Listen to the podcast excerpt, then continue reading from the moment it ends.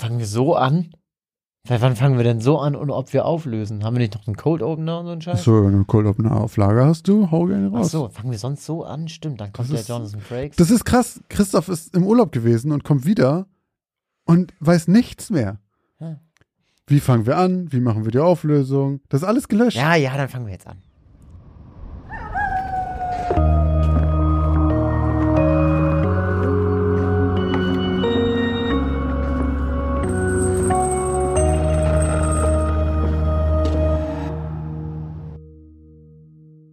Moin und herzlich willkommen bei Geschichten aus dem Altbau, dem Grusel-Podcast mit dem X-Faktor, mit Christoph Wellbrock und Josch Kliemann.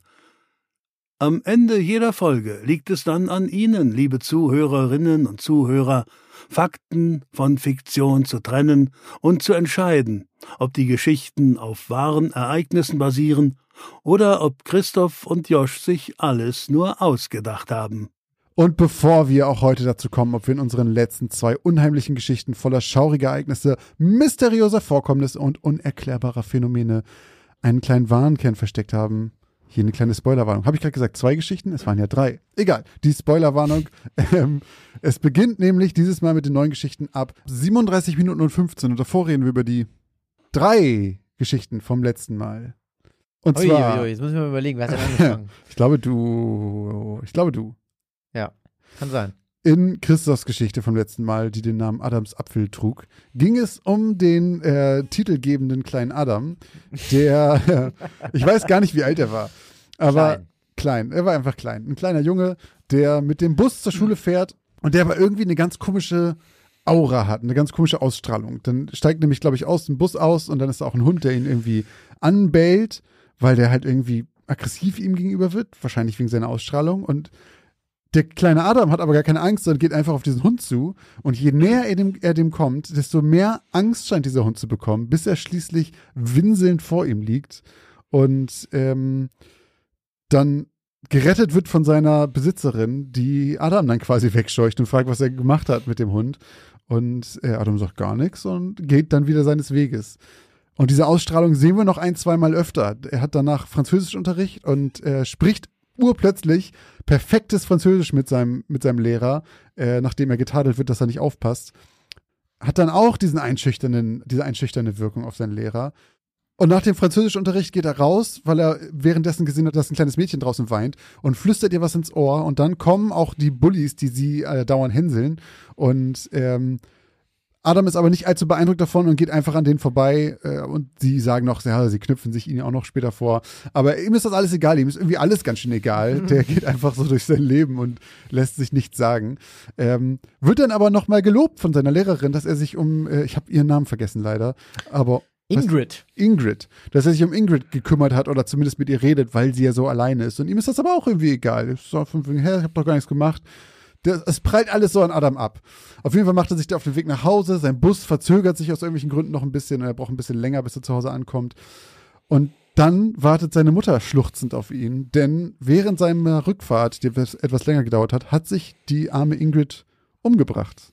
Urplötzlich. Und sie hatte noch gehört, irgendwie, dass, dass er noch mit ihr geredet hatte. Aber auch das scheint Adam wieder vollkommen egal zu sein. Er geht einfach nach oben und sagt, sag mir Bescheid, wenn es was zu essen gibt. Ich kannte sie ja eigentlich gar nicht. Und ähm, dann erfahren wir als, als Zuhörer von Christus Geschichte etwas mehr über den Hintergrund von Adam. Denn das sind gar nicht seine echten Eltern, sondern er wurde adoptiert. Und zwar von einer Frau aus einem Kloster, die plötzlich schwanger geworden ist auf irgendeine Art und Weise. Wahrscheinlich unbefleckte Empfängnis, Mhm. aber das werden wir gleich erfahren. Und ich, irgendwer hat sich noch umgebracht. Ja, der, Der wurde, Vater der war von- schon mal in einer anderen Familie auch. Ah, und da hatte sich der Vater umgebracht. Da hatte sich jemand ne? umgebracht und auch der Großvater von Adam. So war der das. hatte sich auch schon umgebracht. Ja, also viele, viele Selbstmorde in Adams, ähm, Adams, wie nennt man das? Apfelkorb. Lass ich so stehen. Ja, auf jeden Fall haben wir auch da natürlich euch gefragt, ob ihr glaubt, hat Christoph hier ähm, eine Lügengeschichte von seinem Baum gepflückt oder von dem Baum seiner Fantasie oder hat er das doch aus einem historischen Buch mit einem wahren Hintergrund? Und von euch glaubten 44 Prozent, die Geschichte ist wahr und 56 Prozent glauben, sie ist ausgedacht. Und ich schließe mich hier eindeutig der Mehrheit an. Äh, ich bin gerade ein bisschen erstaunt, dass es doch so viele sind, die äh, glauben, dass Satan auf der Erde rumwandelt. Ähm, ich sag, die ist ausgedacht, das ist so eine typische Antichrist-Geschichte. Ähm, denn er ist sicherlich Satans Sprössling. Aber Christoph, erzähl doch mal was. Ja, diese Geschichte ist natürlich ausgedacht, äh, ganz genau. Es handelt sich bei meinem Adam um den Antichristen. Und ähm, ja, genau, du hast recht und auch ein paar Leute bei Instagram hatten recht, die geschrieben haben, na, das kommt mir doch so ein bisschen bekannt vor. Ich habe ja vielleicht schon mal den Film Das Omen geguckt. Äh, da habe ich unter anderem den Nachnamen her, denn Adam heißt bei mir auch mit Nachnamen Thorn und äh, in das Omen, zumindest in dem, ja, ich glaube, es ist nicht der zweite Teil, sondern es ist die Neuauflage davon. Der ist ja eigentlich ursprünglich schon ein bisschen älter, der Film. Gibt aber noch so ein Remake, äh, der auch mittlerweile schon wieder ein bisschen älter ist. Ist das der Film mit dem Cover, wo man so die obere Hälfte von dem jungen Gesicht sieht mit den schwarzen Haaren? Es kann sein, ja. Mhm, kann sein. Ich habe den nicht geguckt, aber das Bild So, kenne ich. so ein kleiner, kleiner, eigentlich auch ein bisschen ähnlich wie in meiner Beschreibung, wobei das da gar nichts damit was zu tun hat, aber auch so ein kleiner blasser Junge mit schwarzen Haaren, relativ zart so und Mhm. klein. Und ähm, genau, eigentlich habe ich zwei Sachen so ein bisschen aus dem Film mir genommen, und zwar einmal den Nachnamen von ihm und einmal, das ist dir jetzt tatsächlich gar nicht aufgefallen im Recap. Und ich bin mal gespannt, wie vielen Leuten das aufgefallen ist, aber es gibt noch so einen kleinen Nebensatz äh, auf der Rückfahrt. Ähm, denn es ist nicht unbedingt, ähm, also Adam nimmt zwar immer den zweiten Bus, der ihm direkt nach Hause fährt, weil ihm ja der erste ein bisschen zu chaotisch ist, Mhm. aber mit der Linie fährt er ganz besonders ungern. Denn die Linie Ach, fährt das ich nur durch mitgekriegt. die Stadt, An, ja, doch. die fährt über den Cathedral Place. Ja, ja, und fällt an der, an der Kirche vorbei und dann guckt er weg davon, weil ihm das. Und da Äh, kriegt er, wird ihm flau im Magen und ja, irgendwie dann sowas. nicht übel. Genau, und in dem Film ist das ähnlich. Da ähm, fängt er richtig an zu schreien, irgendwie als seine Eltern mit dem in die Kirche fahren. Da Ah, dreht er okay. richtig durch, weil er da irgendwie in die Kirche kommt. Und das habe ich so ein bisschen mit reingebracht, einfach aber auch nur im Nebensatz. Der Rest tatsächlich ist ähm, gar nicht mal so, dass ich jetzt das oben geguckt habe und deswegen Bock hatte, darüber zu schreiben. Ich hatte einfach Bock auf so eine Antichrist-Geschichte. Ich hatte einfach Bock auf jemanden hier, zum Beispiel bei Im Auftrag des Teufels, heißt er auf Deutsch, Mhm. äh, mit Keanu Reeves und Al Pacino. apropos Keanu Reeves. Auch richtig. Ja, John Constantine ist Mrs. Constantine, ganz genau, richtig. Aber wo wir gerade da noch sind, äh, denn Al Pacino spielt da ja den Teufel und der spricht ja auch alle Sprachen. Es gibt ja eine coole Szene, wo er, wo die äh. U-Bahn fahren und dann Stimmt. spricht er mit irgendeinem Spanier plötzlich irgendwie, sagt ihm auf Spanisch, dass sein bester Freund gerade seine Frau bumst und er erstmal schnell nach Hause fahren sollte. Und dann ist er völlig baff und guckt ihn an und sagt so, äh, äh. Mhm. Und ähm, deswegen spricht äh, Adam bei mir fließendes Französisch plötzlich, weil er natürlich auch alle Sprachen sprechen kann. Apropos Französisch, der Lehrer, Monsieur Enfer, Enfer heißt Hölle. Ah, äh, schön. Französisch, Das ist aber ein genau, schönes ja. Easter Egg. Genau, also so. Das ist ein bisschen wie meine Helvetti-Station damals. Oh ja, stimmt. Find ich. Finde ich für Hölle. ja, ne? genau. Ja, genau. Äh, irgendjemand hat auch geschrieben, ist euch der, ist euch ähm, der Name des Französischlehrers aufgefallen? Ich glaube, Das es war gelesen. Töpfer im Discord. Ah, Okay, das habe ich halt gelesen, aber ich kann halt null Französisch, von daher ich ist das an mir vorbeigegangen. Ich dachte einfach, okay, ist bestimmt der Name aus irgendeinem Film dann oder so. Ja. Ähm, genau, also ausgedachte Geschichte, bisschen orientiert an dem Film Das Omen, beziehungsweise an generell irgendwelchen Antichrist-Sagen. Ja. Ähm, und ja, ganz genau. Cool. Dann mache ich weiter mit der zweiten äh, Auflösung, der zweiten Geschichte, der Vorarbeiter, ein ja Musterarbeitnehmer, der bei einer Eisenbahngesellschaft arbeitet, arbeitet sich da eigentlich mehr oder weniger in wenigen Jahren ziemlich weit nach oben, bis er eine ja Vorarbeiterstelle innehält und ähm, auch sehr, sehr beliebt ist bei allen, also bei seinen Vorgesetzten und auch seine, seine Mitarbeiter oder seine, seine Untergebenen in Anführungszeichen arbeiten gerne mit und für ihn. Denn er ist ein guter Chef und ein guter Vorarbeiter. Und die machen aber nochmal einen richtigen, die haben einen richtigen Knochenjob, die Jungs. Die müssen da wirklich da durch den Tunnel sprengen und quasi eigentlich bauen die da, ja, die Eisenbahnlinie weiter durch den nächsten Berg und sprengen da äh, im Minutentakt nur so die Löcher in den Berg. Und ähm, das ist ein ganz schön gefährlicher Job eigentlich. Man, man hat da so ein paar Handgriffe. Eigentlich machen die die auch alle im Schlaf. Also erstmal muss man da irgendwie was. Äh, ich krieg's wahrscheinlich jetzt nicht mehr ganz zusammen, aber irgendwas muss man da erstmal äh, freischlagen, Loch freischlagen, glaube ich. Da muss man da eine Stange schräg reinsetzen, dann kommt da Spreng oder Schwarzpulver rein und dann kommt da nochmal Sand drauf und dann wird's angezündet und dann fliegt das Ding auch in die Luft, mehr oder weniger, aber es passiert nichts, weil der Sand das alles dämpft. Irgendwie so. Auf jeden Fall ist dann unser Vorarbeiter mit seinem besten Kumpel und Angestellten da am Gange. Die wollen da ein neues Loch reinsprengen. Also er packt auch noch selber mit an. Und ich glaube auch, dass du diesen einen Satz da reingeschrieben hast von wegen, du sag mal, wie geht's denn deiner Frau, bla bla bla bla bla. Das ist so ein völlig random, dieses Gespräch. Und das ist der Grund, warum er abgelenkt ist. Die arbeiten da eigentlich ziemlich konzentriert und dieses Ding, das holt ihn völlig raus. Und dann plappert er da irgendwie, ja, ja, der geht's ganz gut und macht da die Handgriffe und vergisst aber dann, den Sand davor zu kippen. Und erst als er die Lunte angezündet hat, guckt er rüber und sieht, dass da ein voller Sack Sand steht. Und dann weiß er eigentlich schon, uff, ähm, jetzt geht's in die Hose. Und dieser Metallstab, diese Metallramme, die die da reinrammen, die man schräg einsetzt, die fliegt unserem Vorarbeiter einmal komplett von unten durchs Kinn oben durch den Schädel, also einmal durch den ganzen Kopf und kommt oben wieder raus. Und ja, alle denken natürlich zu Recht, dass er tot ist, aber nein, der Vorarbeiter hat überlebt, steht eigentlich auf und eigentlich will er auch gleich schon wieder das nächste Loch in die Pfanne sprengen. Äh, nein, er kommt dann zum Arzt und ähm, es sind alle eigentlich völlig überrascht, wie er das überleben konnte und auch überlebt. Also er stirbt auch nicht eine Woche oder ein Jahr später, sondern der wird da quasi auch noch schon ein bisschen älter mit. Allerdings ist er nicht mehr derselbe, denn unser wirklich übertrieben netter Vorarbeiter, der seiner Frau morgens nach dem Aufstehen noch Blumen auf den Tisch stellt und äh, ihr da den Hof morgens immer macht, ist plötzlich genau das Gegenteil. Also ist äh, absoluter Ekel, Alfred, habe ich schon in der letzten Folge gesagt. Und ähm, seine Mitarbeiter haben keinen Bock mehr auf ihn. Keiner will mehr mit ihm arbeiten. Eigentlich lassen sich alle lieber versetzen, als weiter in seinem Team zu arbeiten. Und er kriegt da irgendwie auch im Job richtig Probleme, bis er irgendwann bei einem Spaziergang im Park einfach aus den Socken fällt und tot umfällt. Und seine Frau tatsächlich am Ende auch froh darüber ist, weil ihren Mann, den sie wie sie ihn kannte und geliebt hat, den hatte sie nämlich eigentlich schon verloren an dem Tag, an dem er diese Ramme in den Kopf gekriegt hat. Die Ramme. Ja.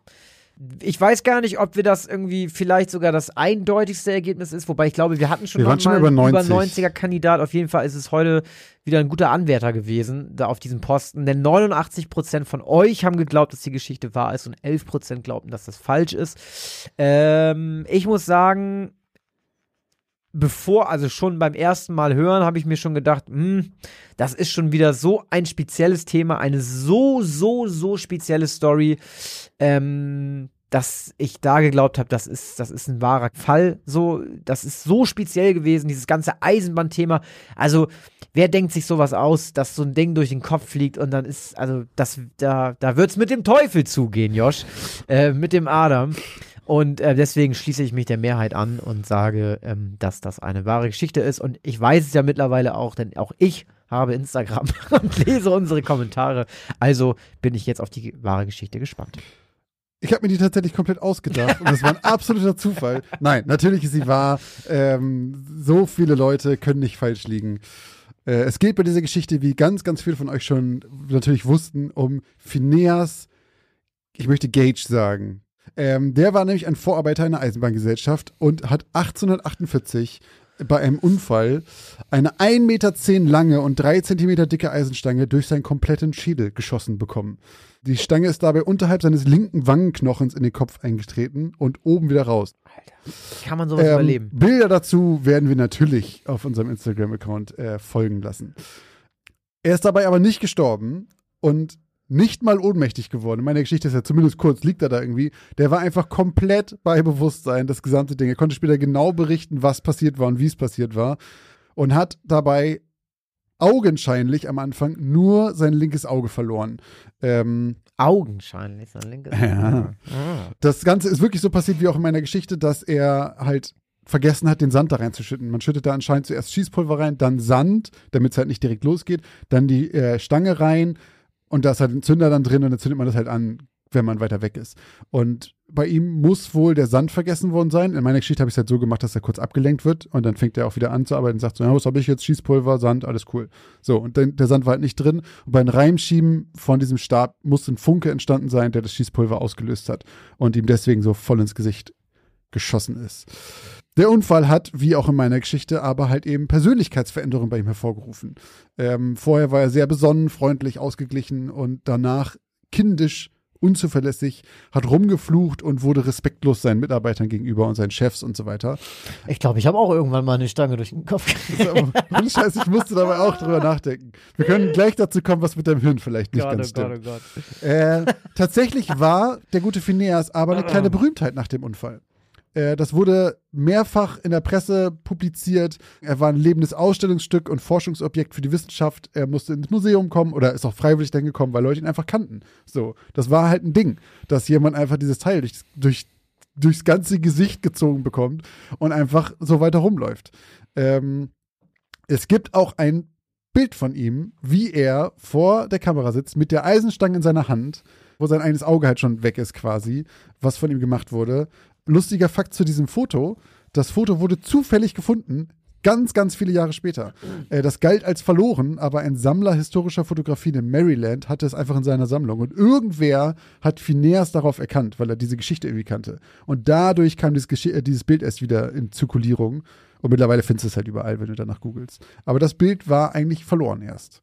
Er hatte irgendwann keinen Bock mehr auf diesen ganzen Rummel und diesen ganzen Ruhm und ähm, hat sich dann zurückgezogen, ist nach Chile gezogen und wurde da ein Kutscher, ähm, hat aber dann seit seinem Unfall immer wieder an epileptischen Anfällen und Fieberschüben gelitten und zwölf Jahre später hat ihn das das Leben gekostet. Er ist irgendwann ohnmächtig geworden von einem so einen epileptischen Anfall und nicht mehr aufgewacht Hm. und dann irgendwann gestorben. 1867, sieben Jahre nach seinem Tod, hat sein Arzt, der ihn damals wohl auch behandelt hat, von seinem Tod erfahren, ihn exhumieren lassen, mitsamt der Eisenstange, mit der er nämlich begraben wurde. Die wurde seinem Grab beigelegt und ihn in der, im Museum der Harvard Medical School ausgestellt. Und 1994 wurde der Schädel an der Universität Iowa gescannt und mit Hilfe eines Computers wurde dann ein Hirn simuliert, was in diesen gescannten Schädel gepasst hätte. Und anhand der Löcher im Schädel konnte man dann so in etwa feststellen, welche Hirnareale durch die Stange beschädigt wurden. Weil 1848, da wurde das alles nicht ganz so ausführlich untersucht. Da wurde einfach, war ja, ist halt was weg. So, ist schon okay, läuft ja noch. Pusten. Richtig, da läuft's schon. Und bei, dieser, bei diesem Scan und diesem simulierten Hirn kam dann heraus, dass hauptsächlich sein linker Frontallappen zerstört wurde. Ähm, und dadurch, dass der rechte größtenteils intakt war, konnte er halt noch seine Auffassungsgabe behalten, seine Sprachfähigkeit und so weiter. Äh, am rechten Frontallappen wurde dann aber auch festgestellt, dass neuronale Verknüpfungen beschädigt wurden, was diese extremen Verhaltensänderungen erklären könnte. Das wird aber tatsächlich ungefähr alle zehn Jahre nochmal aufgerollt und nochmal neu gescannt und untersucht. Immer noch. 2012 das letzte Mal, nach dem, was ich sehen konnte. Davor halt so 2001 oder sowas. Alle zehn Jahre probiert man das nochmal und findet dann irgendwelche neuen Erkenntnisse. Der ist halt wirklich ein sehr, sehr, sehr bekannter Fall in der Neurowissenschaft. Deswegen kannten den auch extrem viele Leute in unserem, in unserem äh, Kommentarbereich bei Instagram. Ich schäme mich dann immer so ein bisschen, ne? Weil man das nicht wusste. Wenn ich diesen Podcast mache und wieder keine Ahnung hatte. Christoph, ich Aber woher, wie kommst du auf solche Sachen? ich kann dich äh, beruhigen. Es war eine Empfehlung von äh, einer Hörerin oder einem Hörer. Ich habe es leider nicht nochmal wiedergefunden. Ist schon ein bisschen her. Ich hatte es auch nicht gefunden und ähm, das wurde mir empfohlen. Von wegen, hier guck doch da mal rein. Es ist offensichtlich ja Teil der Psychologie oder Neurowissenschaftsausbildung oder Studium oder sowas. Nein, lernt man einfach den Typen.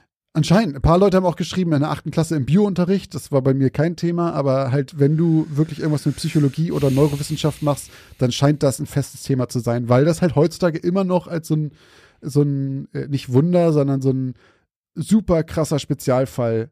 Ja, auf jeden Fall ist das deswegen, das ist komplett so passiert. Es gab den wirklich, es ist heutzutage immer noch ein bisschen ein Rätsel, was genau in seinem Hirn kaputt war und warum das so entstanden ist. Man weiß es größtenteils, aber wie gesagt, alle zehn Jahre ändert sich daran nochmal so eine Kleinigkeit. Ähm, ja, kleines Easter Egg in meiner Geschichte. Er hieß natürlich Harvey, wie es auch ein paar Leute äh, gefunden haben, wegen dem gleichnamigen Two-Face, der auch eine kleine Harvey Wesensänderung. Dent. Oder Harvey was? Dent. Er heißt bei mir aber nicht Dent, sondern er heißt Dawes mit Nachnamen, denn er hat seine Frau geheiratet, Rachel Dawes, die die Frau in Dark Knight ist, Dawes. die er gerne haben wollte, Die aber gehen nicht. Auch immer, die gehen auch immer gerne ins Dorsia, ne? Dawes? Ach nee, das Dorsia ist, äh, ah nee, das ist auch Christian Bale, aber ein anderer Film. American Psycho. Will ins Dorsia? Die Ach, da will er eine immer- Die Reservierung wollen doch haben. immer alle ins Dorsia. Da habe ich jetzt sofort dran gedacht, aber nein, natürlich nicht. Aber sorry. Also in meiner Geschichte ist auf jeden Fall, heißt er Dawes mit Nachnamen, weil er halt Rachel bekommen hat, weil er nicht böse geworden ist wie in Dark Knight, weil er so zuvorkommt ist. Und weil er so zuvorkommt ist, hat er auch ihren Nachnamen angenommen, was damals ja nicht allzu üblich war. Der Ehrenmann. Der Ehrenmann Harvey. Harvey. Ja, also Geschichte ist wahr. Äh, ganz, ganz, Das ganz, ist ganz, ein geiles ganz viele, Easter Egg, finde ich sehr gut. Also, weil es ist nicht so bildlich, das Easter Egg, so, sondern so zwei Gesichter äh, neurologisch gesehen. Es ist neurologisch richtig. Äh, das gut, Easter Egg. gut. Cool. Ja, äh, hat mir sehr viel Spaß gemacht, das zu schreiben. War sehr interessant, über den zu lesen. Äh, sehr abgefahrener Fall. Äh, Leute, freut euch auf die Bilder. Es gibt ein Bild von einer, äh, von einer 3D-Animation, wie das in seinem Kopf steckte, also wie das ausgesehen haben muss, wo das quasi lang lief. Dann das Foto von ihm, ähm, wie er diese Stange in den Händen hält mit seinem kaputten Auge. Und es gibt sogar Bilder, das ist so krass dokumentiert, es gibt Bilder von dem Streckenabschnitt, den er gebaut hat, wo das passiert ist. Geil, ich da durchfahren. Ist der fertig geworden? Das ist fertig geworden. Ja, die, aber da hören wir ja nicht auf, nur weil er eine Stange in den Kopf gekriegt hat. Ja, fahren wir durch. Hier hat sich Phineas die Rammel ins Gehirn gerammt. Geil. Ja. So, zwei Geschichten abgehakt für heute, aber wir hatten noch eine dritte beim letzten Mal. Und die hat Malte uns erzählt, unser Lieblingsmoderator aus Bremen. Und zwar fing die Geschichte an mit einem sehr launischen äh, Intro, bei dem ein Schiff auf hoher See dem, äh, dem Sturm und den Wellen ausgesetzt ist und äh, nach einiger Zeit den Kampf leider verliert und untergeht. Und nach diesem sehr atmosphärischen Intro steigen wir 130 Jahre später wieder ein beim Krabbenfischer Ole, der im Watt unterwegs ist und ähm, bei einer seiner Touren, ich glaube, er sucht Reusen waren das. Der, ich glaube, der sucht irgendwelche Reusen durch nach seinem Fang und findet dabei irgendwas, was aus dem Watt rausragt. Und zwar so komische, ich glaube, es war hölzern, irgendwelche hölzerne Teile, die raus, äh, rausragen, die irgendwann mal wohl da ähm, im Schlick untergegangen sein mussten. Und er bricht sich davon noch ein kleines Stück ab, weil er es gerne mit nach Hause nehmen will. Er findet das irgendwie ganz gut für sein Wohnzimmer, hängt es dann auch zu Hause über seinen Kamin und ist auch erstmal ganz zufrieden mit sich, dass das da hängt und dass es eigentlich ganz, das ganz gemütlich macht. Doch die nächsten Nächte schläft der gute Ole leider nicht mehr so gut, denn er wacht regelmäßig auf von merkwürdigen Geräuschen, die in seiner Wohnung umhergeistern, äh, irgendwelchen Schritten, das riecht nach Algen, er wacht halt andauernd auf und geht ins Wohnzimmer, findet auch irgendwelche nassen Fußspuren, die durchs Wohnzimmer führen und merkt dann, dass das Teil, was er über seinen ähm, Kamin gehängt hat, plötzlich verschwunden ist und findet dann noch, glaube, es war in Wasser oder in Matsch geschrieben, irgendwo an der Tür, glaube ich, oder an der Wand steht noch, warum hast du uns gestört? Und ähm, in dem Moment denkt er sich, hätte ich vielleicht doch mal alles, was da im Watt war, im Watt lassen sollen. Und bevor wir dazu kommen, was Christoph und ich glauben, haben wir natürlich auch wieder euch gefragt, da draußen, was ihr glaubt, ob Maltes Geschichte wahr ist oder nicht. Und 32 Prozent von euch glauben, die Geschichte ist wahr und 68 Prozent glauben, sie ist ausgedacht. Christoph, was meinst du? Ich habe ich hab eine feste Meinung schon. Tja, also es war ja schon eine sehr, eine sehr klassische Geistergeschichte, würde ich mal sagen. Ja, Hatte schon ich fast auch. kein, hätte man theoretisch auch schon mal irgendwann Anfang 2000er bei X-Factor sehen können. Stimmt. Ähm, Auch so leichte fliegende Holländer-Vibes oder sowas. Richtig so typisch Geisterschiff irgendwie. Ich, ich behaupte aber, ich behaupte, die Margarete gab es wirklich. Die hieß anders. Oder es war jetzt das Easter Egg, dass sie wirklich so hieß, aber da hätte es man einfach googeln können. Ich sage, die Margarete, dieses Schiff ist wirklich zu diesem Zeitpunkt auch äh, untergegangen in der Elbe.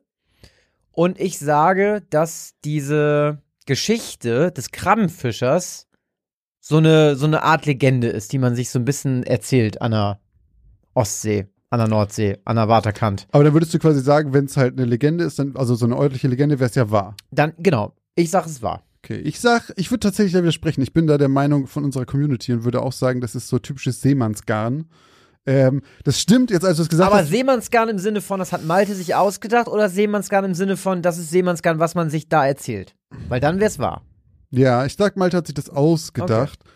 Ähm, ich bin jetzt ein bisschen irritiert, also es stimmt schon mit diesem sehr genauen Jahr, was genannt wurde. Das ist ja meistens ein guter Hint darauf. Ist zu spät. Ich habe jetzt gesagt, ich glaube, die ist ausgedacht. Ich bleibe jetzt dabei. Ähm, ja, mal gucken. Aber das heißt, einer von uns beiden Guck muss auf mal. jeden Fall einen Euro bezahlen, ne? Ich habe jetzt schon, glaube ich, so einen kleinen, äh, kleinen Spoiler gesehen. Da ich sehe in Maltes Gesicht, dass die Spiegelung seines flackernden Bildschirms. Der googelt gerade, der hat gerade die Auflösung vor es sich. spiegelt sich was in seinen schelmisch Da muss, grinsenden da muss Augen. ich schon hier. immer aufpassen, wenn ich hier neben Josh sitze, dass mein iPad irgendwie immer so zugeklappt ist, dass er nicht weiß, Christoph, der fängt schon an zu scrollen, der Ja, sucht ja. jetzt nur seine Auflösung. Also, du sagst, äh, ausgedacht, ja. ich sag wahr. Malte, klär uns und die Community auf. Ja, hallo erstmal. Schön, dass ich heute auch wieder da sein darf. Und ich wollte auch nochmal Danke sagen. Vielen, vielen Dank für die schönen Worte von euch auch vor zwei Wochen, als wir die Folge gehört haben, die Geschichte. Ähm, Habe ich mich wirklich total drüber gefreut. Es war total nett von euch und ähm, auch mich einzuladen in den Podcast und dann noch mit so warmen Worten empfangen zu werden. Also in aller Form nochmal vielen, vielen Dank dafür. Sehr gerne. Vielen Dank, dass du da warst und vielen Dank, dass du dir so viel Mühe gemacht hast, so eine Geschichte zu schreiben. Ähm, haben wir auch letztes Mal, glaube ich, schon gesagt, aber es ist einfach wirklich nicht selbstverständlich. Wir wissen das. Ähm, wir wissen das einfach wirklich sehr zu schätzen, dass, dass man einfach diese extra Meile geht und sich sowas auszudenken. Oder vielleicht auch nicht auszudenken, das erfahren wir ja gleich. War mir eine Ehre auf jeden Fall. Also, ist die Geschichte wahr oder falsch? Ähm, ja, ich hole mal ein bisschen aus. Im Jahr 1822 ist tatsächlich ein Segelschiff in der Elbmündung gesunken, in einem schweren Mhm. Orkan. Das war auch ein Frachtsegler. Das Schiff hieß damals aber nicht Margarete wie bei mir, sondern Gottfried. Und die Gottfried hatte eine ganz besondere Fracht an Bord, nämlich Fundstücke aus dem alten Ägypten. Da sollen Mumien dabei gewesen sein, Gefäße, Figuren, äh, insgesamt fast 100 Kisten hatte die geladen. Dazu noch die Spitze einer Pyramide und ein großer Sarkophag aus Granit, ich glaube sechs Tonnen schwer. Das ist wirklich passiert. Die Fundstücke sind in Italien an Bord der Gottfried gekommen und sollten dann nach äh, Hamburg gebracht werden auf dem Seeweg und von da dann weiter nach Berlin in ein Museum. Dafür waren diese ägyptischen Fundstücke vorgesehen. Aber die Gottfried ist ja nie in Hamburg angekommen, denn sie ist im schweren Orkan in der Elbmündung gesunken. Neun Seeleute sind gestorben damals, nur eine hat überlebt. Und in den Tagen nach dem Unglück sind dann wirklich noch Teile der Fracht an Land gespült worden zwischen Cuxhaven, Otterndorf und Balje. Unter anderem sind da wohl auch Mumien an Land gespült worden Oh Gott, Alter. und Figuren. Die wurden dann tatsächlich von Küstenbewohnern gefunden äh, und teilweise auch versteigert dann im Nachhinein. Aber Teile der Fracht von damals liegen wohl immer noch, heutzutage auch noch am Meeresgrund in der Elbmündung. Man hat das Wrack nie gefunden von der Gottfried. Man geht davon aus, dass das Wrack, das Holz inzwischen wohl vergammelt ist. Aber Teile von dieser ägyptischen Fracht sollen wohl noch da im Schlick liegen in der Elbmündung. Zum Beispiel auch dieser große Steinsarkophag. Hat man bis heute nicht gefunden. Experten sagen, ähm, das wäre wirklich eine Sensation, wenn man die Ladung jetzt noch finden würde. Es wurde immer wieder danach gesucht. Äh, auch noch im Jahr 2010 und 2011, glaube ich, hat man noch mal nach der Gottfried oder nach der Ladung gesucht, aber ohne Erfolg. So, das ist wohl so passiert alles. Als ich meine Geschichte geschrieben habe, da hatte ich zuerst auch das Schicksal der Gottfried vor Augen. Und in der ersten Version von meiner Geschichte, da hatte das Schiff auch ägyptische Funde an Bord und geht unter, so wie es damals passiert ist. Dann habe ich aber Sachen dazu gedichtet. So, vor dem Untergang passieren auf dem Schiff im Laderaum unheimliche Dinge. Ein Matrose wird ganz krank, verhält sich komisch, stirbt dann an Bord und so. Dann kommt das Schiff in den Orkan, sinkt dann irgendwann.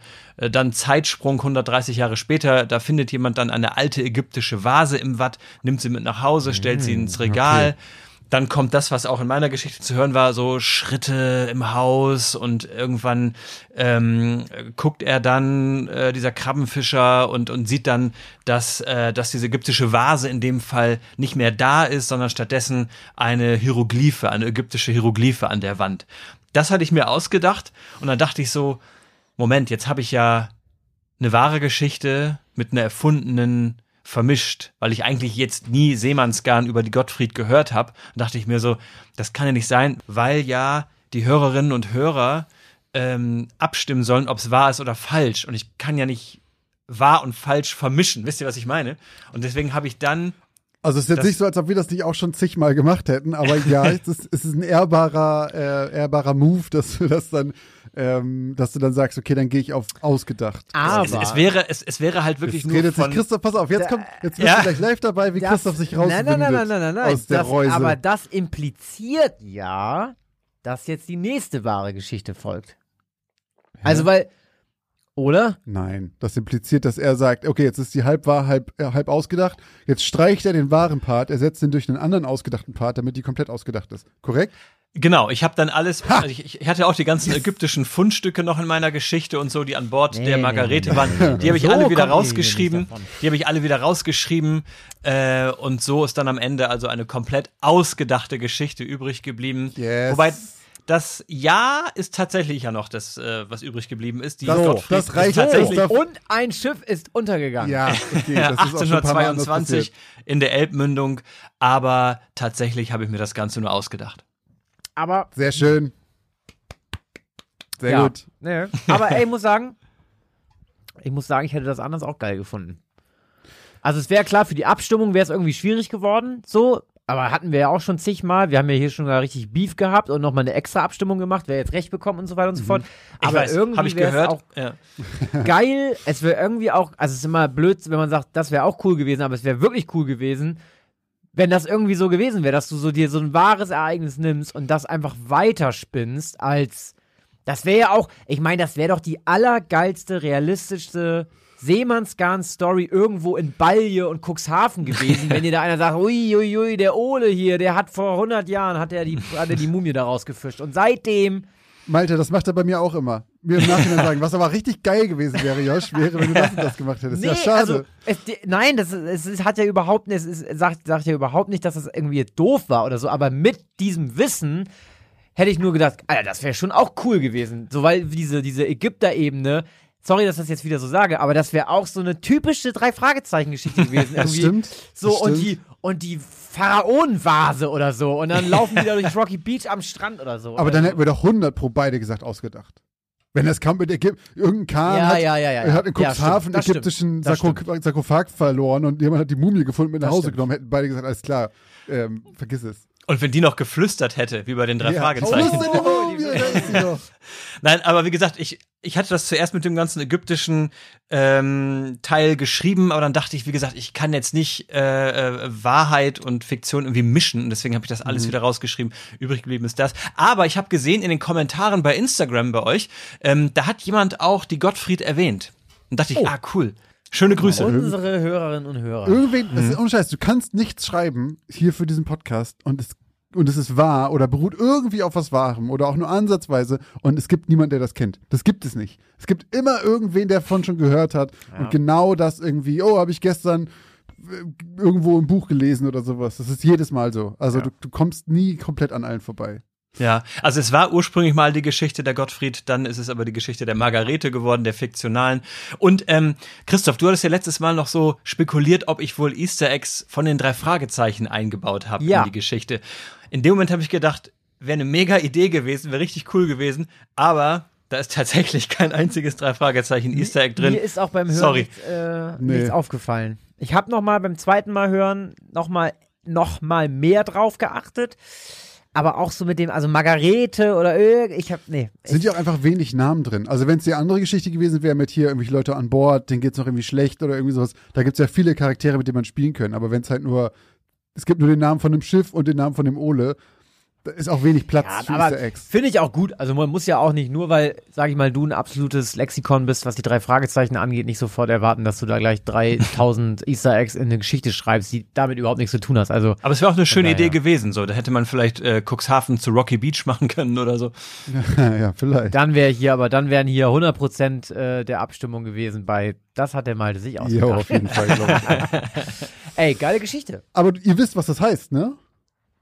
50 Cent, Nee, höchstens. nee, das bedeutet, dass äh, wir haben ja jetzt keinen Pott für, äh, für Malte und weil du ja das zahlen musst und wir eh noch ein Bierchen trinken gehen wollten, geht es auf dich, Christoph. Ich darf jetzt das Bier bezahlen, Ja. aber nur Maltes, deins nicht. oh, okay. Meins bezahle ich von dem Rest hier aus dem Pott. Also das finde ich bodenlos, weil die Hälfte meiner Aussage stimmt. Die Gottfried ist, ich habe gesagt, es ist ein Schiff untergegangen in der Elbmündung und das ist passiert.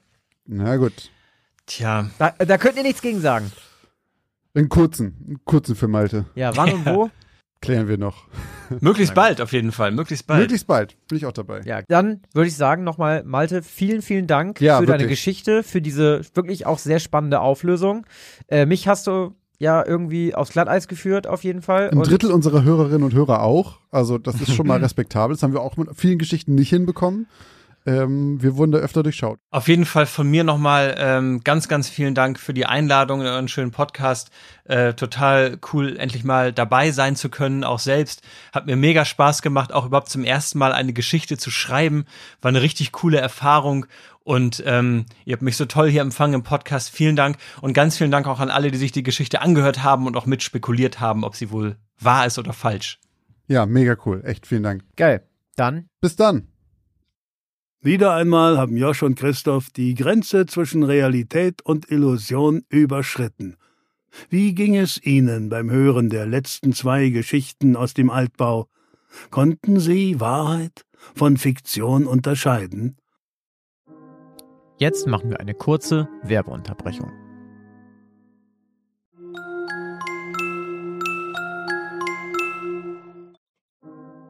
Und jetzt geht's auch schon weiter mit den neuen Geschichten. Bam, bam, bam. So, und damit machen wir weiter ähm, im Programm. Heute darf Josh beginnen mit der ersten Geschichte. Ich bin gespannt. Äh, oh, es fühlt sich, das muss ich mal ganz kurz an dieser Stelle erwähnen, Lange es her, fühlt ne? sich an wie eine Ewigkeit. Ich Ja, war eine Woche im. Urlaub und Urlaub ist ja immer so eine Sache. Urlaub vom Podcast ist ja irgendwie immer so, höchstens schreibe ich mal keine E-Mail, aber eine Geschichte muss ich ja trotzdem schreiben. Stimmt. äh, und deswegen, aber obwohl ich ja da geschrieben habe, ist es einfach so, Weißt du, woran es liegt? Mhm. Wir haben wenig miteinander geschrieben. Wir hatten wenig Kontakt in der das Zeit. stimmt ja. Ähm, das ist sonst Das ist ungewöhnlich, ne? Ja, das stimmt. Egal, äh, ich hab Bock auf die neue Geschichte. Ich bin sehr gespannt, was du uns heute mitgebracht hast und geschrieben hast. Deswegen halte ich jetzt meinen Mund und lausche deiner Stimme. Endlich. Meine Geschichte heute trägt den Namen In Schicksalshänden. Patrick musste sich konzentrieren, als er nach dem Haustürschlüssel auf seiner Kommode griff. Langsam schlossen sich seine krummen, rötlichen Finger um den Schlüsselbund, und obwohl er ihn kaum ertasten konnte, war er mittlerweile gut darin geworden, mit Haushaltsobjekten umzugehen. Genauso konzentriert, wie er ihn aufgehoben hatte, schob er ihn in das Schloss seiner Haustür, das links und rechts vom Schlüsselloch von Schrammen auf dem Holz übersät war. Sie waren Zeugen seiner unzähligen Fehlversuche, mit filigranen Objekten wie einem kleinen eisernen Schlüssel umzugehen. Er schloss auf, griff nach seinen Handschuhen und zog sie sich umständlich über die Finger, obwohl draußen Temperaturen von über 20 Grad herrschten. Patrick war nicht mit diesen geschundenen Griffeln auf die Welt gekommen. 14 Jahre lang waren seine Hände wie die von allen anderen. Bleiche, zierliche Finger hatte er gehabt. Nicht gerade geschickt, aber zumindest für eine schöne Handschrift hatte es gereicht. Das alles hatte sich geändert, als sein Vater eines Abends mal wieder betrunken ausgerastet war. Er behauptete, Patrick hätte ihm Bier geklaut. Es wäre doch noch ein Träger im Kühlschrank gewesen. Die traurige Ironie war, dass er es selbst getrunken hatte. Die angeblich fehlenden Bier waren der Grund, warum er überhaupt in einem Zustand war, in dem er nicht einmal mehr merkte, wie viel er getrunken hatte. Es war nicht das erste Mal, dass das passiert war, und auch nicht das erste Mal, dass Patrick der war, der dafür büßen musste. Doch dieses Mal beließ sein Vater es nicht bei ein paar Schlägen. Stattdessen griff er nach dem Wasserkocher, der laut blubbernd in der Küche brodelte, und goss den siedend heißen Inhalt über die zierlichen Finger seines Sohnes. Patricks Gliedmaße hatten sich gekrümmt vor Schmerz, während die Haut aufplatzte, weil das Wasser in seinen Gefäßen verkochte. Brennender Schmerz betäubte seine Sinne, und sie hatten sich nie davon erholt. Noch heute, elf Jahre später, waren seine Finger verknorrt und von Brandmalen überzogen, die noch immer von diesem schicksalshaften Abend zeugten. Doch an diesem Tag hatte sich einiges geändert. Zum einen hatte sich das Jugendamt eingeschaltet. Die Wunden waren so schwer und Patrick schrie so laut, dass Nachbarn die Polizei riefen und den Jungen in ein Krankenhaus brachten. Doch danach kam er nicht einfach zurück zu seinen Eltern, sondern wurde in eine Pflegefamilie gegeben, bis er vier Jahre später auszog, um alleine zu leben, während sein Vater wegen Kindesmisshandlung in den Bau wanderte. Zum anderen verlor er fast vollkommen das Gefühl in seinen Händen. Er konnte sie zwar noch nutzen, sogar etwas greifen und ein wenig schreiben, wenn auch deutlich langsamer als zuvor. Doch er spürte dabei beinahe gar nichts mehr. Es war, als hätte er zu lange auf seiner Hand gelegen, das Blut abgeschnitten, doch wartete er noch immer auf das Kribbeln, das einsetzt, bevor das Gefühl in die Gliedmaßen zurückkehrt. Was würde er bloß für dieses elendige Kribbeln geben? Was er stattdessen bekommen hatte, war eine Gabe. Oder vielleicht auch ein Fluch. Patrick war sich da bis heute nicht ganz sicher. Es passierte zum ersten Mal, als die Krankenschwester ihm seine Bandagen von seinen verbrannten Händen entfernte. Aufgeregt und verängstigt saß Patrick aufrecht auf der Krankenhausliege, während die rothaarige Krankenschwester ihm vorsichtig Lage für Lage die Gase von seinen Gliedern entfernte. Immer wieder erwartete Patrick einen schmerzvollen Ruck, wenn er sah, dass die Krankenschwester etwas zu ruppig an den Bandagen zog. Doch wie alle anderen Gefühle blieb auch der Schmerz aus. Dann kam das erste bisschen Haut zum Vorschein und Patrick brach in Tränen aus beim Anblick der vernarbten und geschundenen Haut. Natürlich hatten die Ärzte ihn vorher gewarnt, dass seine Hände womöglich nie wieder aussehen würden wie vorher. Doch er hatte nicht mit solch verzerrten und hässlichen Griffeln gerechnet. Die Krankenschwester versuchte sich nicht von dem weinenden Jungen ablenken zu lassen, doch seine Hände zitterten, wann immer er schluchzte, und so griff sie vorsichtig mit ihrer Hand nach seiner, um sie festzuhalten. Wie ein Blitz schossen Bilder und Gedanken durch Patricks Kopf. Er saß in einem Café, ein Glas Champagner stand vor ihm, Kerzenlicht. Er strich sich die roten Haare hinters Ohr, nachdem ein Windhauch sie in sein Gesicht gepustet hatte. Dann steckte jemand einen Ring an seinen Finger. Patrick blinzelte. Tränen rollten stumm seine Wangen herunter. Was war geschehen?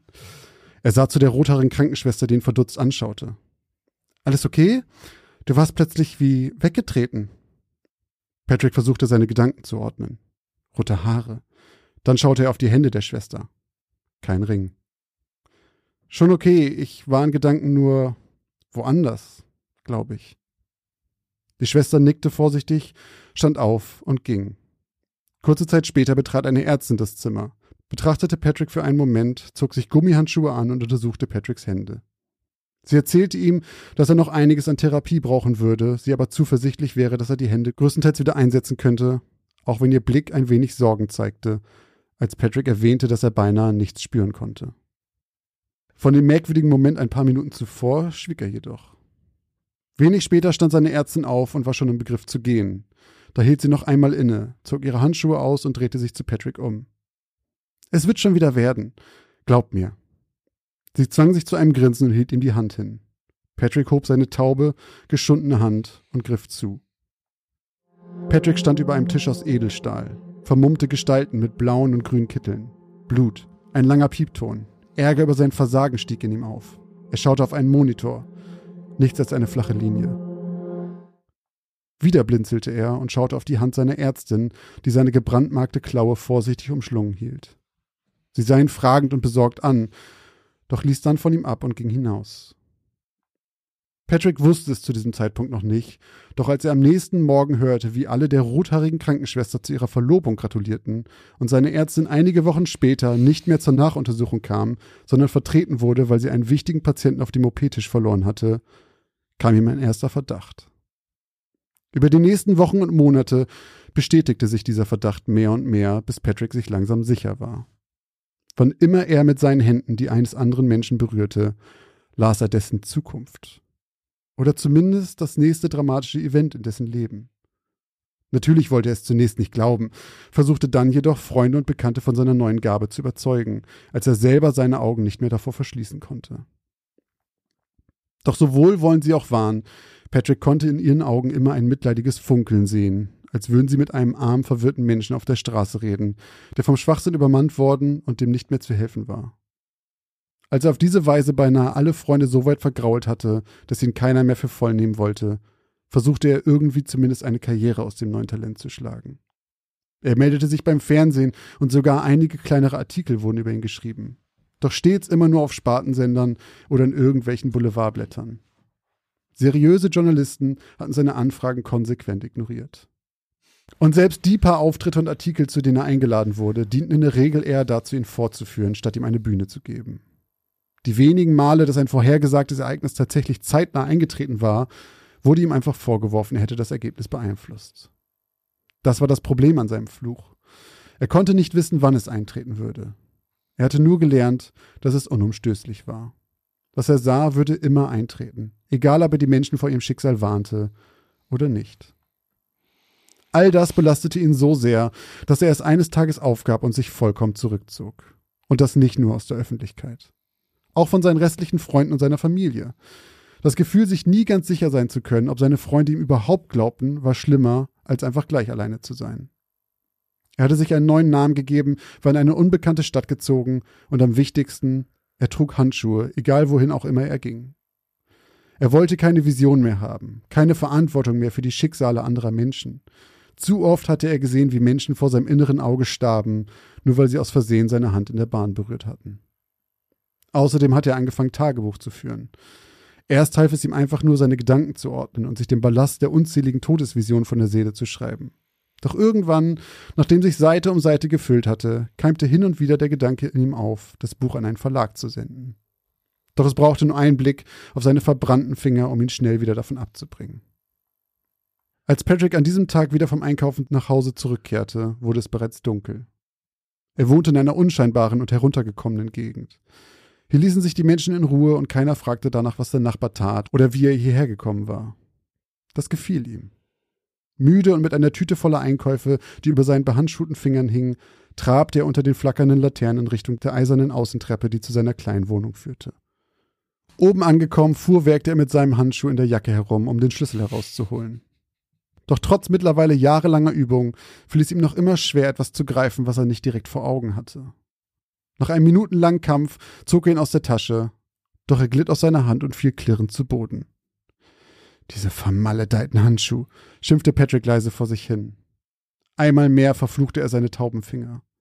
Er biss in die Spitze des rechten Handschuhs und zog ihn mit seinen Zähnen ab. Dann beugte er sich runter und hob vorsichtig den Filigranschlüssel auf. Als er sich wieder erhob, sah er eine Reflexion im silbernen Türknauf. Blitzartig fuhr er herum und schaute in das Gesicht eines dürren Mannes, der nervös von einem Bein aufs andere wippte, während er mit einer Hand in seine Jackentasche kramte. Hast du mal einen Dollar? fragte er, während er sich immer wieder umsah und mit seiner freien Hand am Hals kratzte. Nein, tut mir leid, ich habe kein Geld dabei, antwortete Patrick und versuchte sich seine Angst nicht anmerken zu lassen. Ach, und womit hast du dann den ganzen Kram bezahlt? Komm schon, nur einen Dollar. Patrick wollte einfach nur noch dieser Situation entfliehen, weg von diesem hageren, nervösen Bündel. Er seufzte und griff mit seiner Hand in die Jackentasche und zog einen Geldschein heraus. Na geht doch. Blitzartig schoss die Hand des Fremden nach vorne und griff nach der Dollarnote in Patricks blanken Fingern. Patrick wühlte durch seine Schubladen. Adrenalin pochte in seinen Ohren. Immer wieder kratzte er sich aufgeregt am Hals. Er griff nach Geld, einer Uhr, einem Handy. Er war hibbelig. Seine Hände waren blutig. Dann stürzte er wieder aus seiner Wohnung. Dabei stolperte er beinahe über etwas. Es war ein lebloser Körper. Sein lebloser Körper. Patrick blinzelte. Eine Perle kalten Angstschweißes lief langsam an seiner Schläfe entlang, während der Fremde vor ihm den Dollar einsteckte und wieder begann, in seiner Jackentasche zu wühlen.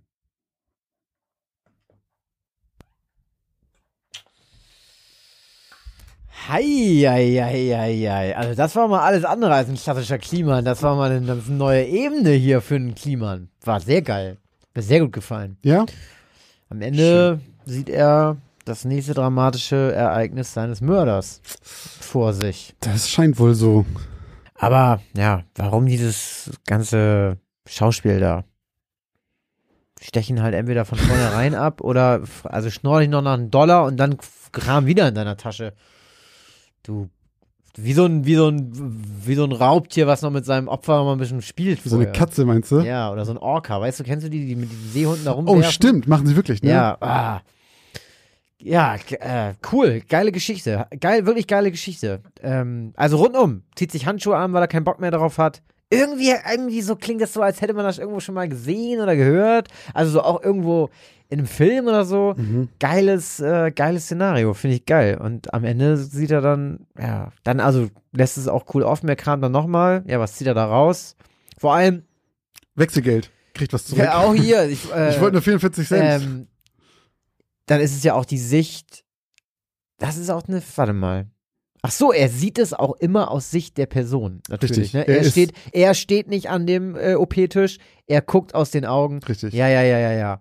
Er guckt auf seine Hand und hat dann einen Ring dran. Ah. Komisch, dass er nicht berühmt geworden ist. Ja. Was hättest du, hättest du gerne so eine Fähigkeit? Nee, ich glaube nicht. Ich glaube generell, also, ich glaube, das Gruseligste daran ist zu wissen, dass das Schicksal ist und du kannst es nicht abwenden. Das ist ja so, okay, pff, du hast dann eh kein, das ist halt so mega vorherbestimmt. Ich finde diese, ich finde die, die Version von der Welt besser, wo ich mein Schicksal in der Hand habe. Aber in dem Moment denke ich mir dann so, hat er doch eigentlich am Ende das Überraschungsmoment auf seiner Seite. Übrigens finde ich es total beknackt, dass man das Überraschungsmoment sagt. Statt der, weil es der Moment ist. Das ist so bescheuert, das hat mich noch nie gerafft. Liebe Leute, spart euch die Kommentare. Ich werde es auch nicht verstehen. Ich kann hier gleich nochmal ein Fass aufmachen, was ich auch nicht verstehen werde. Aber ähm, in dem Moment hat er das Überraschungsmoment auf seiner Seite und könnte jetzt ja eigentlich, in dem Moment, wo der Typ den Dollar wegsteckt und kramt, ihm schön eins in die Fresse hauen. Ja, was ist, wenn das der Auslöser ist, warum das dann Das ist passiert? nämlich die Kacke, ne? Das Ja. ist in allen Sachen so. In Final Destination, äh, egal was du versuchst zu verändern, das bringt den Sch- scheiß Stein erst ins Rollen. Das finde ich so an äh, 12 Monkeys. Hast du den mal gesehen? ja, oh, vor Oh. Ewigkeiten. Finde ich so, ich kann den ganz schlecht angucken, weil ich am Ende tut mir das alles so leid, weil das diese Zeit. Spoiler, ist ein ganz alter Film, guck den aber auf jeden Fall mal. Weil das Ende macht, ist, das macht, ist so trostlos, das ist so ausweglos, das ist so, Mhm. es gibt keine Möglichkeit drumherum und das macht das so fürchterlich. Das ist doch auch immer dieses Re- Zeitreise-Ding. Wenn Leute in die Zeit, in die Vergangenheit reisen, Ja. was zu ändern, und dann, aber warte mal, vielleicht ist das der Grund. Ist Oh, ich bin bei mein Lost? eigener Großvater. Bei Lost ist das doch so, ne? Oh, wei- oh, weiß ich Bei nicht. Lost ist das doch irgendwie die ganze Zeit so. Das, also Lost, Leute, auch jetzt Spoiler, aber irgendwann sind die doch quasi, reisen die noch in die Zeit und sind irgendwann in den 70ern. Weißt du, bei der Dama-Initiative. Ja. Und alles, was sie da machen, führt doch Führt im Prinzip dazu. dazu. dass die dann irgendwie 30 Jahre später abstürzen und so, ne? Ja, Ja, das ist immer so ganz verrückt, sowas. Hm. Also du jetzt, ich, ja, ich weiß auch nicht, ich glaube ich auch nicht. Also ich will auf jeden Fall nicht gerne wissen, dass ich gleich umgebracht werden würde. Nee, und das ist halt auch so, keine Ahnung, stell dir mal vor, du weißt das dann einfach von deiner Familie und du weißt einfach, wie die sterben und du kannst das nicht mehr Aber unwissen. kannst du nicht einfach sagen, aber warte mal, wenn ich jetzt deine Hand berühre und Ja. ich sehe, du sitzt, ich, also ich, du sitzt auf dem Fahrrad und wirst gleich von der Straßenbahn überfahren, Ja. dann sag ich einfach, Josh, fahr einfach bitte nicht mit dem Fahrrad. Richtig, aber Punkt. ja, aber es, Dann kann es nicht passieren. aber es passiert ja doch. Irgendwie fest Ja, aber das ist ja in deiner Geschichte zumindest nicht Richtig. festgeschrieben. äh, meine Geschichte ist festgeschrieben. Naja, Er sagt, er sagt, dass er schon Leute gewarnt hat vor dem ganzen Kram und so Oh, so, es oh. passiert immer. Okay, das habe ich nicht gehört. Ha, ja, aber unabhängig davon, ob wir so eine Fähigkeit gerne hätten oder nicht, fand ich die Geschichte wirklich sehr, sehr gut. Auch ein sehr geiles Ende. Kein Happy End. Gibt's auch nicht so oft bei dir. Das stimmt nicht. Nein, wirklich nicht. Also du hast oft offene Enden, Das aber stimmt. das ist ein negatives Ende. Das ja. ist ein schlechtes Ende. Ja, aber es sind schon viele, sind am Ende, wenn die offen sind, so von also am wegen. Anfang hast du hier ganz wilde Geschichten geschrieben und äh, dann äh, irgendwann ähm, Ich dachte ja auch, du als letzte Woche ein Klassiker aus dem Hut, als äh, Adam sich dem Hund immer weiter genähert, genähert hatte. dass, jetzt, dass er den Hund Ich dachte jetzt, oh, Christoph macht's schon wieder. Und es ist aber so, ich wenn du. einfach nicht so viele Tiere auf dem Gewissen. Nee, ich weiß, aber das ist halt, wenn man so einen Ruf erstmal weg hat, dann ist scheißegal, was du machst. Ja, ja, wenn du dann in fünf ja, Jahren ja. noch mal einmal einen Hund sterben lässt in der Geschichte, sagen alle, ja, typisch Christoph. Ja, ja, war ja klar, der alte Hundemörder, du. Der Tierquäler.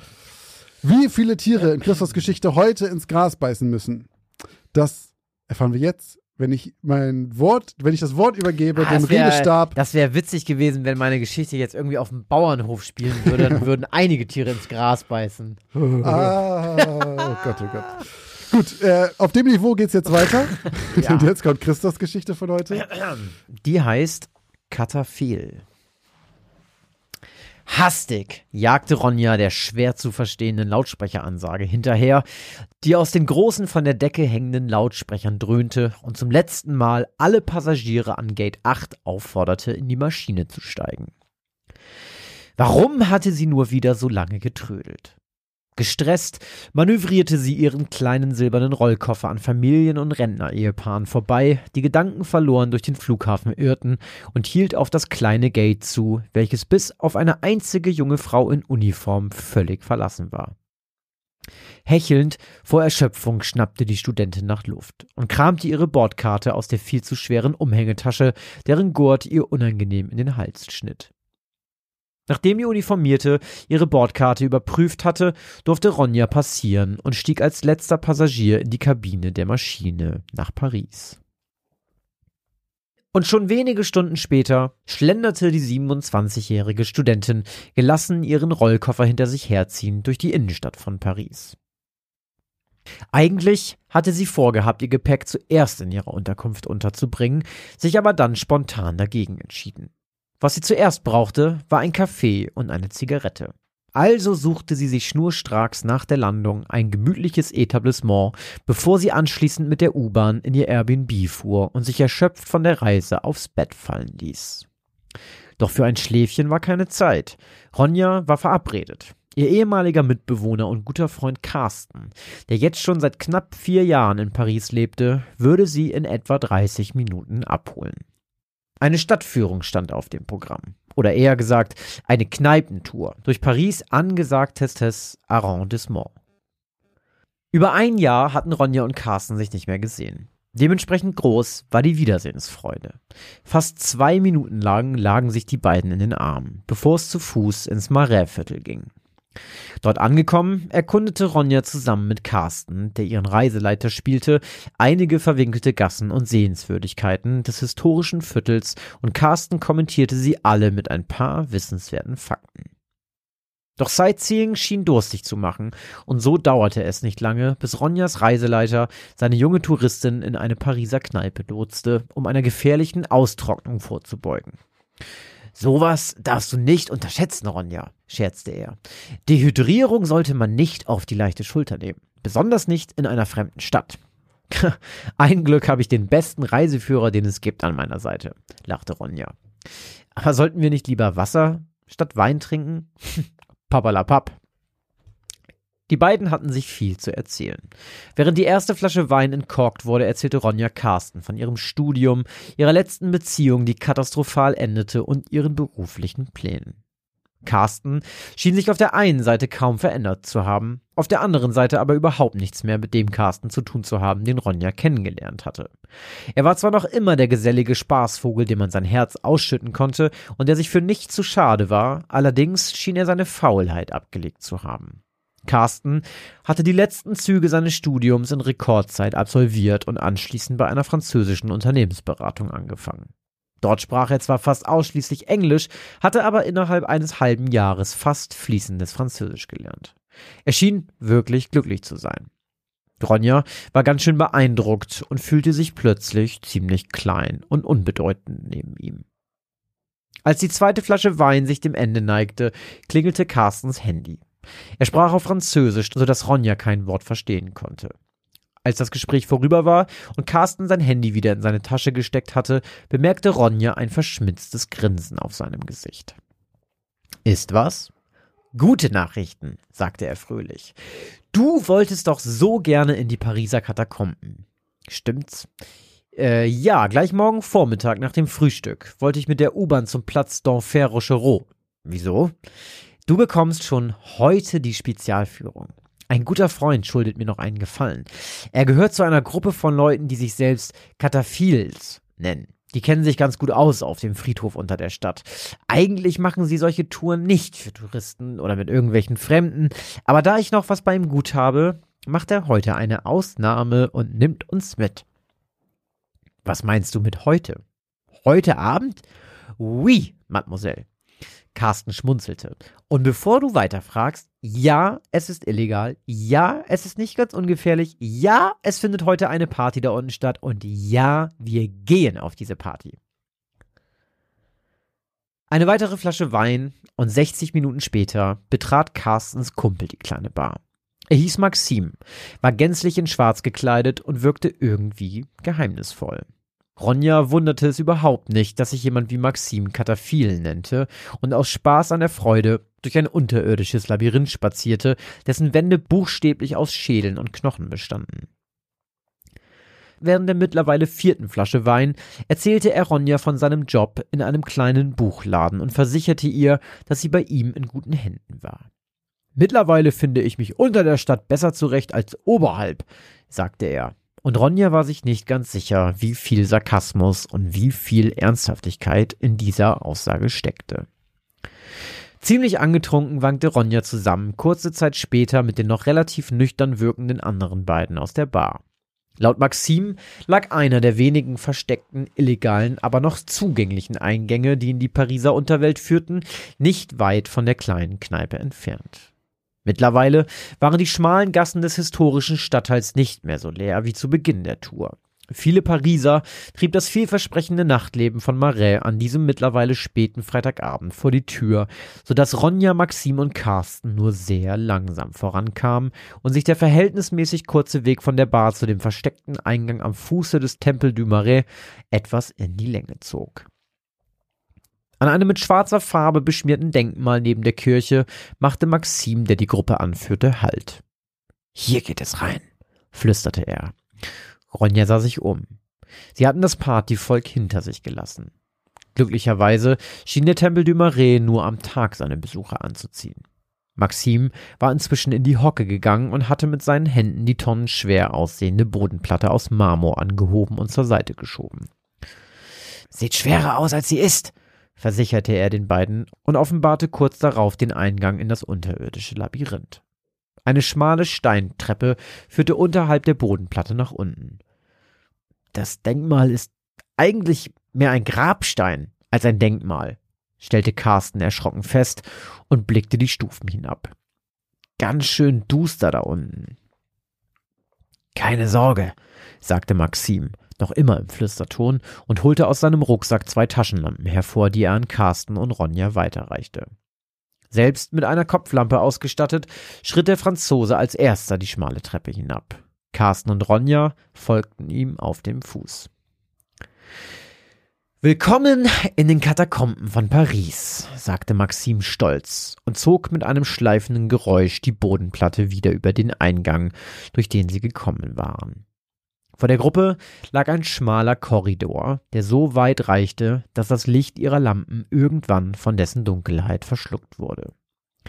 Das Denkmal war wirklich ein Grabstein, und die drei standen in der größten Grabstätte von Paris.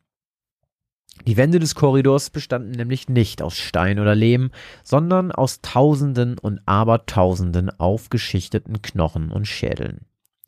Hier unten war es kühl, deutlich kühler als an der Oberfläche, und es herrschte eine gespenstische Stille. Ronja merkte noch immer den Wein. Nüchtern hätte sie vermutlich niemals zugestimmt mitzukommen. Aber jetzt überwog das Gefühl des angetrunkenen Mutes und einer verräterischen Leichtigkeit, für die ebenfalls der Chardonnay verantwortlich war. Für eine ungewöhnlich lange Zeit sagte niemand etwas. Dann jedoch unterbrach Maxim die Stille und sagte, dass sie etwa 30 Minuten benötigen würden, um zu der Party zu gelangen. Ich gehe voran und ihr mir hinterher. Bleibt nicht zurück und folgt meinen Anweisungen. Man kann sich hier unten schnell verlaufen. Carsten hatte plötzlich eine ernste Miene aufgesetzt. Der Wein schien ihm nichts mehr auszumachen. Ronja hingegen spürte inzwischen eine leichte Müdigkeit und konnte sich nicht auf Maxims Worte konzentrieren. Mit einem schiefen Grinsen nickte sie brav zu Maxim und hielt mit zittriger Hand ihre Taschenlampe. Dann ging es los. Hintereinander marschierte das Dreiergespann durch die schier unendlich langen und verzweigten Korridore aus menschlichen Überresten. Vor ihnen schnitten die dünnen Strahlen der Kopf- und Taschenlampen schmale Schneisen in die Finsternis. Hinter ihnen krabbelte ihnen die Schwärze beinahe an den Hacken den Rücken hinauf, und von den Seiten schauten unzählige, teilweise zerfallene Totenschädel auf sie herab. Ronja hatte Mühe, mit den anderen beiden Schritt zu halten. Maxim legte ein ganz schönes Tempo vor. Vom anfänglichen Gefühl des Mutes war nun kaum noch etwas zu spüren. Ist es noch weit?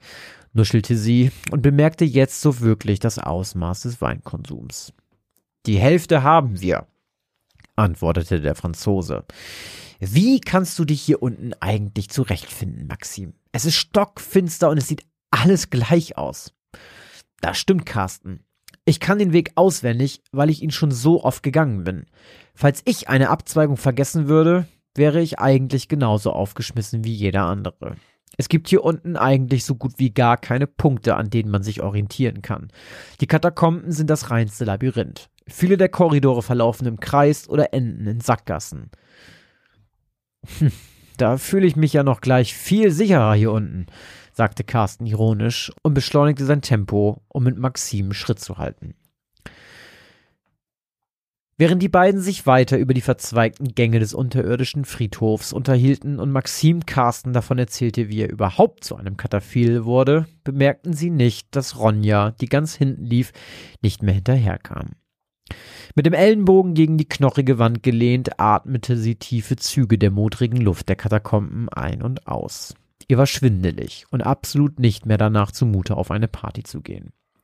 Ganz egal, ob in oder unter der Stadt. Sie war so sehr mit sich und ihrer Atmung beschäftigt, dass auch sie nicht bemerkte, dass sich Carsten und Maxim von ihr entfernt hatten und der Schein ihrer Lampen nun von der um sie herum lauernden Dunkelheit gänzlich verschluckt wurde. Als der Schwindel etwas nachgelassen und sich ihre Atmung wieder normalisiert hatte, drehte sie sich wieder dem Gang zu und leuchtete mit ihrer Lampe in den finsteren Korridor. Sorry, Leute, aber ich musste gerade mal kurz durchatmen. Der Wein, er ist mir, glaube ich. Ronja verstummte. Wo waren die anderen? Wo waren Carsten und Maxim? Sie waren doch gerade noch vor ihr gewesen. Carsten? Maxim? Hört auf, das ist wirklich nicht komisch. Doch weder Carsten noch Maxim antworteten Ronja und sprangen auch nicht aus einem der Gänge an der Kreuzung hervor, die nur wenige Schritte im Halbdunkel vor ihr lag. Ronja wurde plötzlich kalt und sie hatte das Gefühl, dass sie keine Luft mehr bekam. Hektisch irrte sie umher. Dort, wo der Lichtschein ihrer Lampe die Wand traf, grinsten kaputte Fratzen von vergilbten, staubtrockenen Schädeln auf sie herab. Panisch begann sie loszulaufen, nahm den rechten Gang an der Kreuzung, stolperte dann für einige Meter geradeaus, bog danach nach links ab, bis sie nach nur wenigen Schritten wieder an einer Kreuzung herauskam, an der sie wieder die rechte Abzweigung nahm. Pausenlos rief sie nach ihren zwei Begleitern, doch keiner von beiden schien sie zu hören. Irgendwann blieb sie stehen. Ihr Atem raste und sie versuchte sich zu beruhigen. Sie schaute sich um. Alles sah gleich aus. Überall ragten Knochen und Schädel aus den Wänden. Es gab nichts, wirklich gar nichts, woran sich Ronja hätte orientieren können. Das Gefühl von Panik wurde jetzt noch stärker und ihre Kehle fing an, sich wegen ihr erneut zuzuschnüren. Warum war sie nur blindlings losgelaufen? Sie war völlig orientierungslos. Hatte sie wirklich geglaubt, sie würde rein zufällig die richtigen Abzweigungen nehmen und Maxim und Carsten in diesem Labyrinth wiederfinden? Wenn sie einfach da geblieben wäre, hätten die beiden sie einfach wieder eingesammelt. Aber die Panik war zu groß gewesen. Sie hatte instinktiv gehandelt aber leider völlig falsch. Sie begann zu weinen. Ein panisches, heftiges Weinen, bei dem sie alle paar Sekunden so stark nach Luft schnappen musste, dass sie Angst hatte zu ersticken.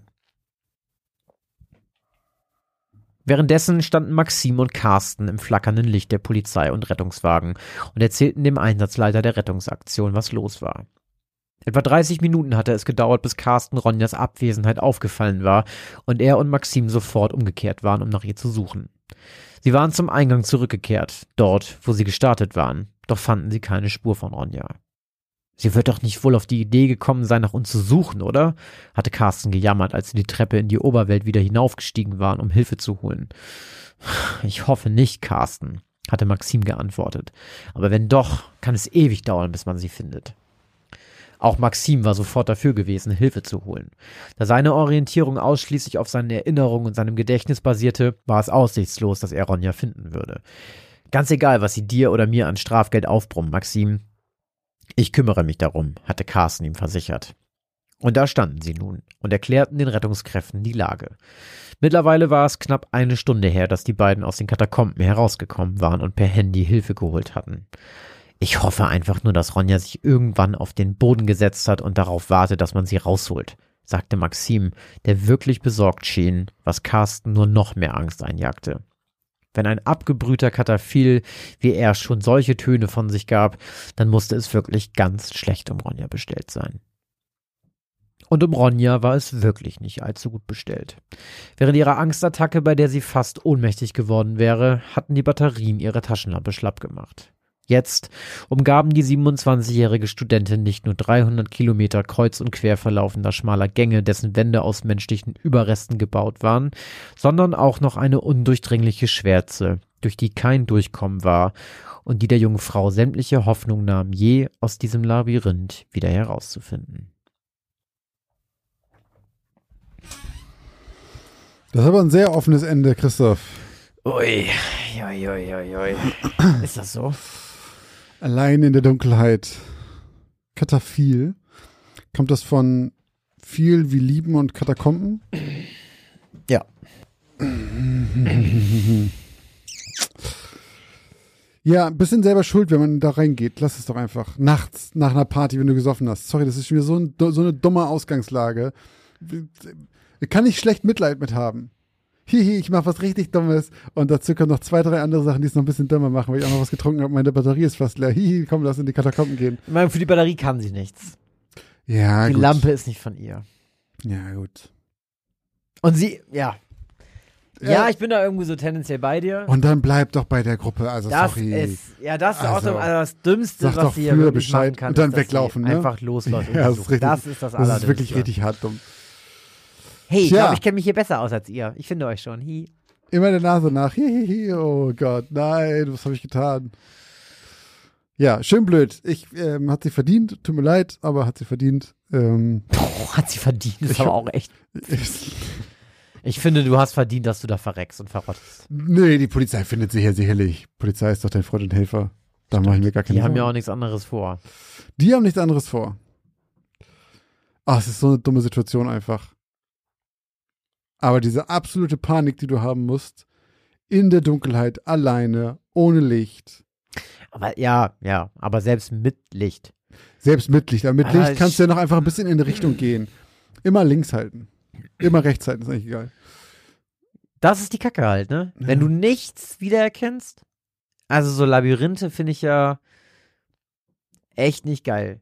Aber Wirklich. ist ja eigentlich so, wenn du zum Ausgang willst, immer rechts halten. Außer es ist so ein Labyrinth, wo da drin so ein losgelöster Block ist und du hältst dich plötzlich an dem rechts. Aber ansonsten, wenn du eine, wenn ein Labyrinth, es gibt ja, ah, es gibt ja einen Unterschied zwischen einem Labyrinth und einem, ähm, wie heißt das andere denn nochmal? Es gibt so zwei Begriffe, glaube ich. Und das eine ist quasi, wenn du einen Ein- und einen Ausgang hast und dazwischen ist eine durchgezogene Linie. Ah, okay. So mit ein paar, zwar, du hast halt irgendwie so Seitengänge, aber ähm, im Prinzip ist es ein, ein großer Gang. Oder du hast was, wo so offene Parts sind, wo du in verschiedene Zwischenteile. Ist schwer zu erklären, ohne das Bild jetzt vor sich zu haben. Ja, doch, ich glaube, das eine ist halt, am Ende gibt es einen Ein- und einen Ausgang. Ja. Und das andere ist, es ist einfach eine Fläche, es gibt mehrere Eingänge und du kannst da machen, was du willst. Genau, Aber du und kannst einfach ist- nie wieder zurückfinden. Genau. Und So, ja, bei dem, wenn, bei diesem einen Dingsbums ist halt so, wenn du einfach nur links oder rechts die ganze Zeit an der Wand bleibst, kommst du unweigerlich zum äh, Ausgang. Ja. So, das Ja. ist wahrscheinlich in den Katakomben dann nicht so. Die Das- sind ein bisschen verwinkelter. Das hat man doch auch immer gesagt, wenn du im Wald bist. Du kannst dich im Wald einfach nicht verirren, du musst einfach nur weiterlaufen, dann kommst du irgendwann raus. Weil ein Wald ja in der Regel einfach ein Viereck ist. Oder Das ein stimmt. Rechteck. Sagt man nicht, dass, ich weiß jetzt nicht, wie es im Wald ist, aber sagt man nicht, dass Menschen irgendwie, wenn du auf einer unendlich großen Fläche wärst, so, und da ist nichts drauf und du gehst einfach nur geradeaus, dass Menschen haben, glaube ich, einen Linksdrall oder sowas. Links oder rechts, eine Seite. Und wir gehen auf ganz, ganz lange Sicht, kommen wir immer wieder da an, wo wir sind, weil wir so einen komischen Drall drin haben, dass wir so einen riesengroßen Kreis gehen. Wirklich?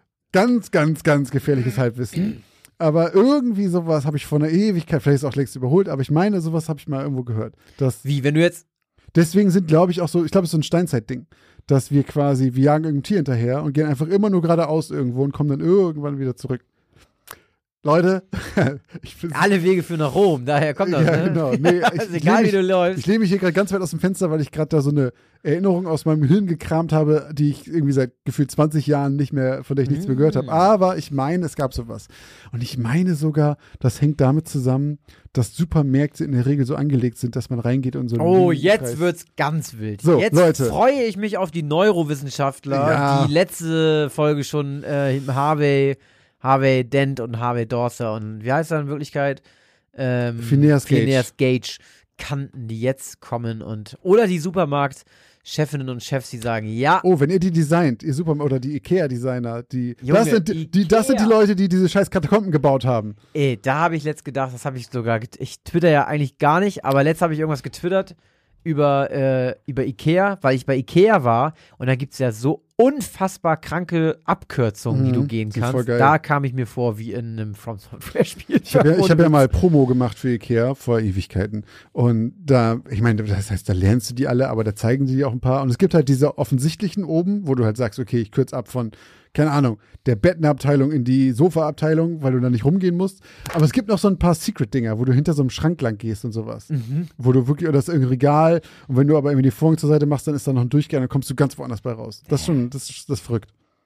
Verrückt sind auch zwei Leute. Und zwar einmal die Jenny, die uns einen Strafeuro dagelassen hat. Und auch vielen Dank an Sven, der uns gesammelt äh, 50 Cent für jede Folge uns gegeben hat als kleinen Support. Vielen, vielen Dank, Sven, äh, für deine Unterstützung.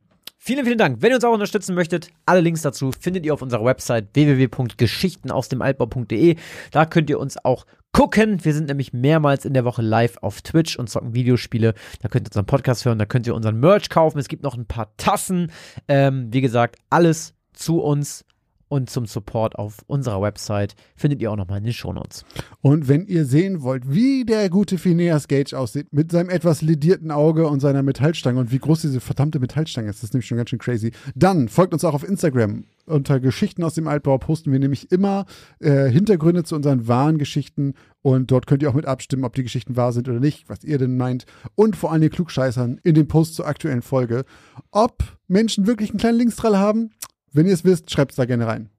Genau, und wenn ihr sehen wollt, wie lediert Josh mit seinem Auge letzte Woche aussah, dann kommt auf unseren Discord-Server. Auch den Link findet Stimmt, ihr in den so Auch den Link findet ihr in den Shownotes. Äh, vergesst nicht, uns auch eine Bewertung zu geben, wenn ihr das noch nicht gemacht habt. Bei Spotify könnt ihr Sterne vergeben, bei iTunes auch. Da könnt ihr auch noch einen kleinen äh, Text dazu schreiben. Das hilft uns ungemein, denn dann erfahren ganz viele Leute von unserem Podcast.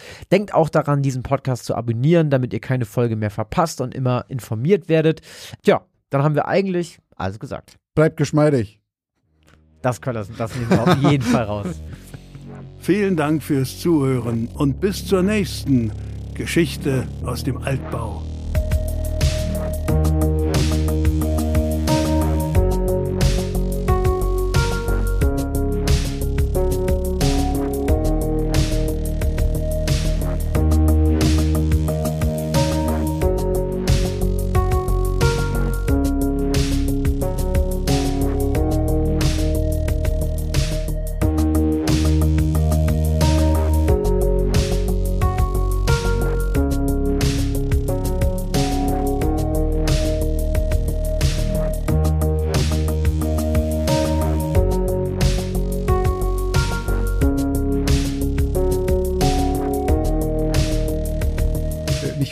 Sondern so ein super krasser Spezialfall. Ein äh, sondergelagerter, wie sagt, was sagt er nochmal?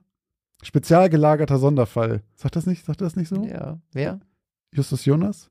Justus Jonas. Spezial gelagerter. Ja, hätten wir Malte noch mal im Loop Shit. hier haben müssen. Ja, okay. Der wird es uns in die Kommentare schreiben.